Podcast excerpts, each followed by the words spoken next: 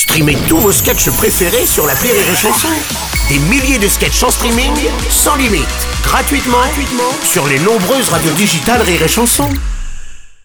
La minute non éducative d'Élodie Pour sur Rire et Chanson. Chère Elodie, ce matin c'est ma maman qui m'a emmenée à l'école et j'aime bien quand c'est elle parce qu'on arrive en avance et après elle papote avec les autres mamans et du coup j'ai le temps de jouer au toupie Beyblade ultra force sanglante de la Muerte avant de rentrer en classe. Les mamans à chaque fois qu'elles se voient devant le portail on dirait qu'elles se sont pas vues depuis deux ans. Elles parlent de nous, de la météo, de leur mari et après elles disent des trucs pas très sympas sur les autres groupes de mamans qui font exactement la même chose. Comment ça se fait que les mamans elles ont toujours des trucs à se raconter? Est-ce que cette logorée verbale résulte d'un mal-être ou plutôt d'une non-écoute de leurs conjoints respectifs? Cher Pilate, en effet, l'espace qui se situe devant le portail de l'école entre 8h et 8h30 est comparable à un microcosme sauvage, avec ses règles, ses coutumes et ses autochtones.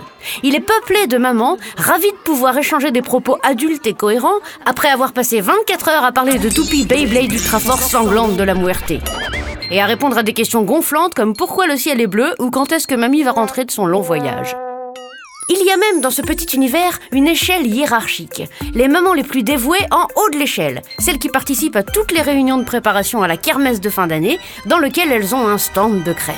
Qu'est-ce qui se passe? Oh, bah c'est encore une crêpe au sucre Les mamans lambda, au milieu de l'échelle, qui accompagnent certaines sorties scolaires mais qui préfèrent respecter une guibole plutôt que de participer à la journée contre les poux. Et tout en bas, pour jeter leur enfant dans la cour avant d'aller bosser, parce que bon, bah, y en a qui bossent.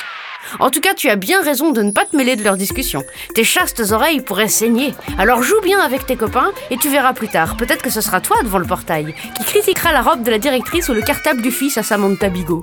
Ou peut-être que ce sera toi qui sera critiqué, mais rappelle-toi, ceux qui parlent derrière ton dos, c'est ton cul qui les contemple. Allez, bonne journée, Pilate. Merci à toi, Elodie Pou.